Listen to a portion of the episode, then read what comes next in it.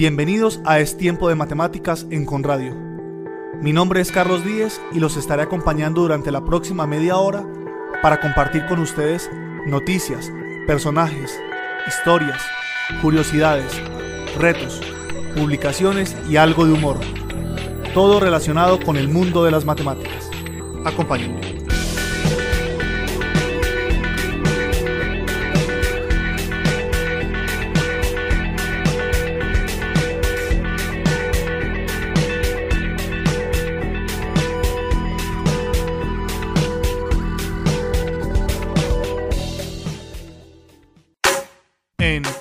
Tiempo de matemáticas, actualidad matemática.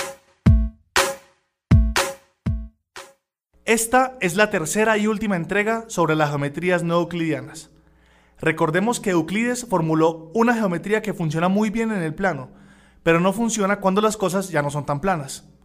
La semana pasada hablamos de la geometría hiperbólica, que modifica el quinto postulado de Euclides, de modo que no dice que por un punto exterior a una recta pasa una sola recta, sino que dice que por un punto exterior a una recta se pueden trazar infinitas rectas paralelas a esta recta dada.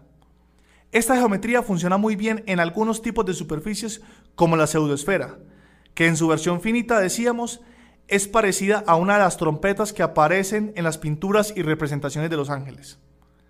Hoy vamos a ver qué pasa cuando el quinto postulado de Euclides se cambia de modo que decimos que por un punto exterior a una recta no pasa ni una sola paralela a la recta dada inicialmente.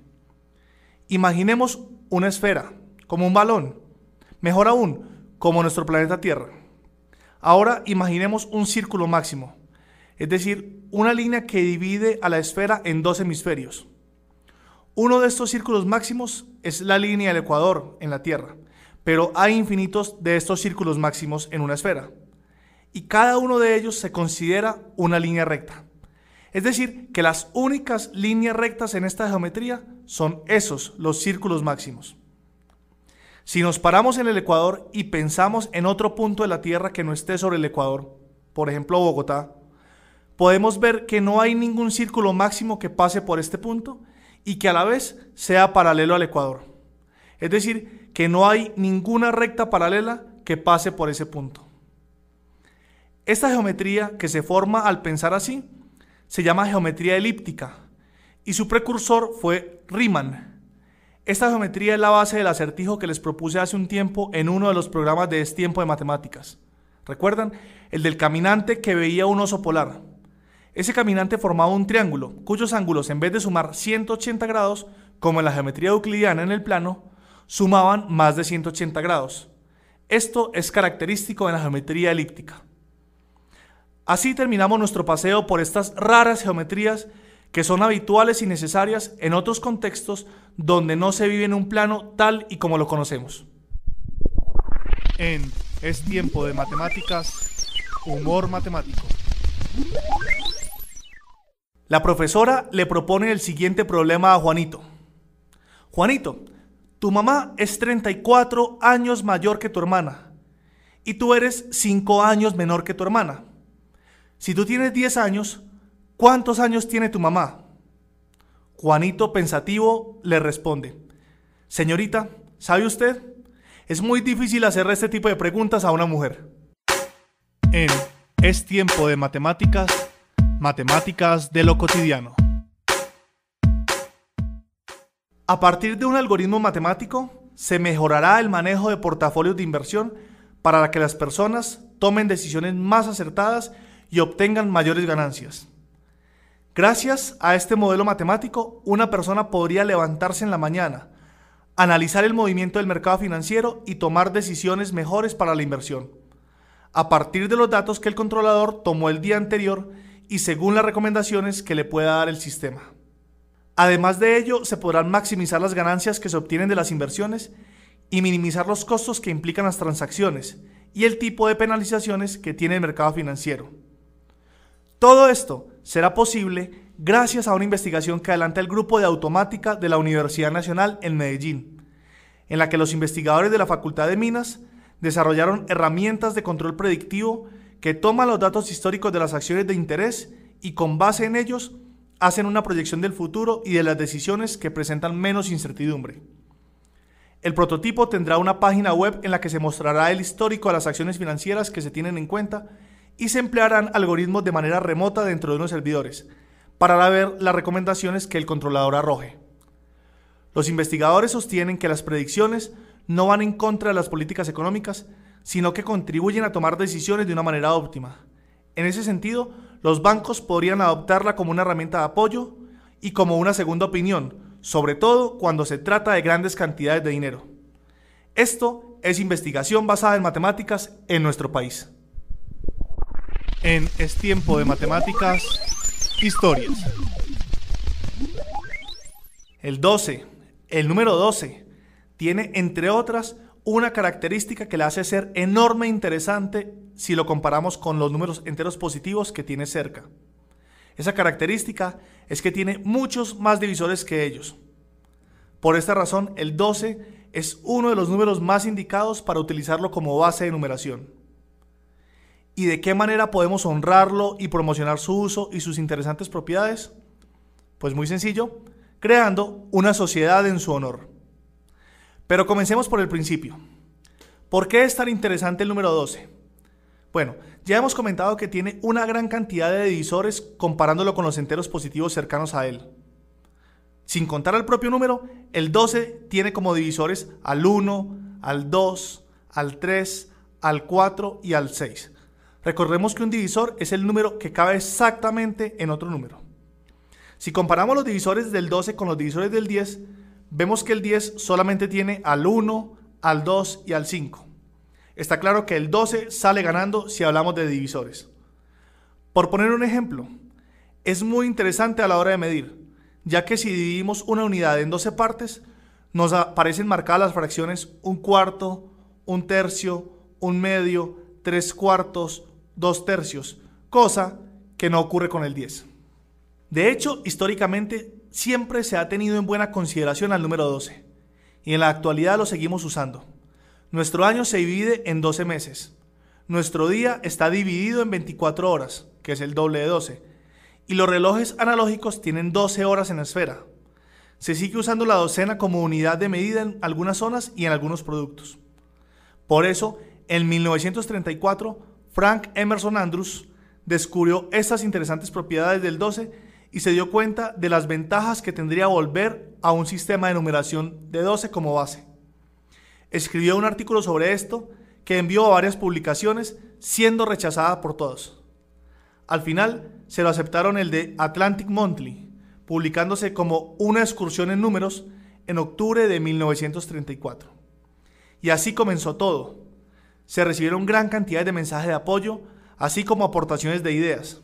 El tema fue avanzando y la colaboración entre varias personas, Andrews entre ellas, llevó a la creación en 1944, o sea, 10 años después, de The Duodecimal Society of America, algo así como la Duodécima Sociedad de América, junto con la cual también se creó The Duodecimal Bulletin, publicación mediante la cual se difundirían los artículos relacionados con la sociedad. A partir de aquí, el tema se siguió expandiendo. En 1959 se creó la Sociedad Duodécima de Gran Bretaña, y en 1960 se celebró el primer congreso de estas sociedades. Actualmente las dos sociedades siguen existiendo, aunque con otros nombres. Ya no es duodécimo, sino la Docena Sociedad de América y la Docena Sociedad de Gran Bretaña, y persiguiendo el mismo objetivo, o sea, llamar la atención sobre las ventajas del sistema de numeración en base 12 respecto al de base 10, que es el que utilizamos habitualmente. El boletín duodécimo se sigue publicando, sale dos veces al año y se distribuye en formato electrónico entre todos los miembros de la sociedad. Además, se sube en PDF a la propia web de la sociedad. En la página de Es Tiempo de Matemáticas en Facebook les dejo un enlace para que lo vean. ¿Y qué características tiene este sistema? O sea, el sistema de numeración en base 12. Pues sin meternos en profundidad en el tema, para comenzar diríamos que tiene como base 12 números. Tendríamos los habituales del 0 al 9 y luego dos más que corresponderían al 10 y al 11. Las operaciones serían iguales, pero contando con estos dos nuevos símbolos. Por ejemplo, 2 más 3 sigue siendo igual a 5. Pero 5 más 6 ya no es 11. Ahora es igual a E, que es el número 11 en base 12. Y 7 más 5 ya no es 12, sino que es igual a 1, 0, que es el mismo 12. Es un poquito raro. Igual con la multiplicación. 5 por 2 es 10, pero no es 10, sino x, que es el mismo 10 en base 12. Al principio suena enredado, pero así como en la base 10, todo es cuestión de práctica.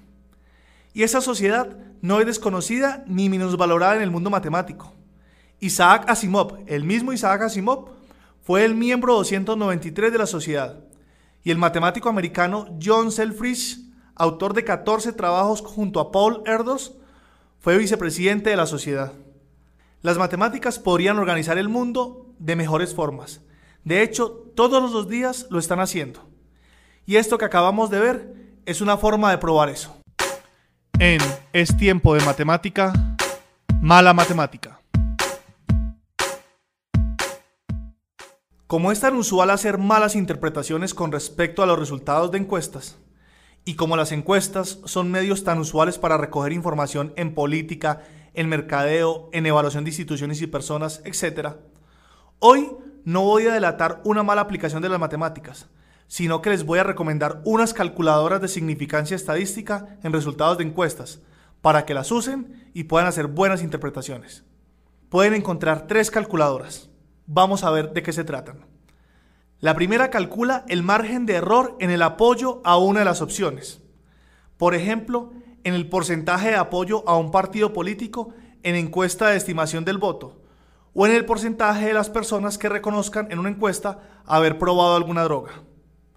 La segunda calcula la significancia estadística en la diferencia entre dos opciones de una misma encuesta y sirve para comparar si la ventaja entre dos opciones por ejemplo, entre dos partidos políticos, es realmente significativa. Esa es muy útil en elecciones. La tercera calcula la significancia estadística de la diferencia entre dos opciones, así como la anterior, pero en distintas encuestas. Por ejemplo, la comparación entre dos partidos políticos, pero comparada entre dos encuestas diferentes. Con estas herramientas los análisis de encuestas seguro serán más acertados. En Es tiempo de matemáticas, matemáticamente. Hoy les traigo un acertijo muy sencillo. En serio, muy, muy sencillo. Pero que nos puede hacer reflexionar sobre el peligro de las interpretaciones que se hacen basadas en números relativos, o sea, porcentajes y fraccionarios. El acertijo dice así. ¿A quién podemos considerar como el mayor asesino de la historia de la humanidad? De quien se dice que mató con sus propias manos a la cuarta parte de la población mundial de ese momento.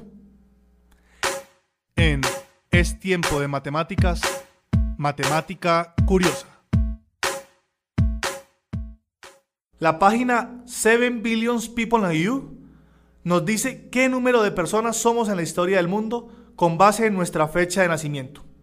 Esto de por sí ya es curioso. Si uno pone, por ejemplo, como fecha de nacimiento la fecha de hoy, el programa nos indica que hasta el día de hoy han vivido en la Tierra alrededor de 83 mil millones de personas. Sabiendo que en este momento somos alrededor de 7 mil millones los seres humanos que habitamos la Tierra, podemos calcular que hoy viven 783 partes, o sea, un 8.4% del total de personas que alguna vez vivieron. Pero la población mundial sigue creciendo. Por lo tanto, llegará un momento en el que la cantidad de gente viva será igual a la cantidad de gente que haya vivido antes, y después de un tiempo la superará. Cuando esto sea realidad, querrá decir que la cantidad de seres pensantes vivos será mayor a la cantidad de seres pensantes que existieron, pero con mucha más información y tecnología que estos últimos. Eso también querrá decir que después de una generación habrá más historia viva de la que uno pueda estudiar.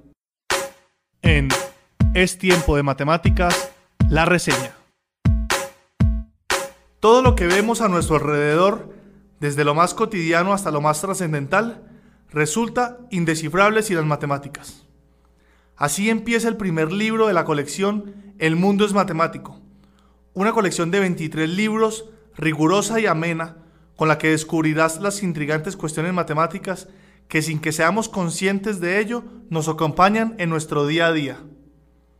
Esta colección tiene títulos tan interesantes como La proporción áurea, Los números primos, Cuando las rectas se vuelven curvas, que habla sobre las geometrías no euclidias, de las que hemos estado hablando en los últimos programas.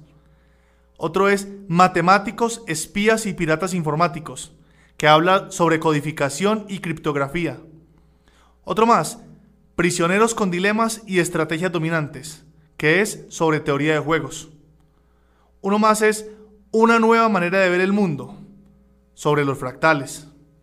Otro es Mapas del metro y redes neuronales, que habla sobre la teoría de grafos. Sobre la música y las matemáticas tenemos uno que dice La armonía es numérica. Y sobre los secretos de la estadística tenemos uno que me encanta que se llama La certeza absoluta y otras ficciones. Esta colección es uno de esos imprescindibles de cualquiera que quiera conocer más allá de la gramática de las matemáticas. Hasta aquí el programa de hoy.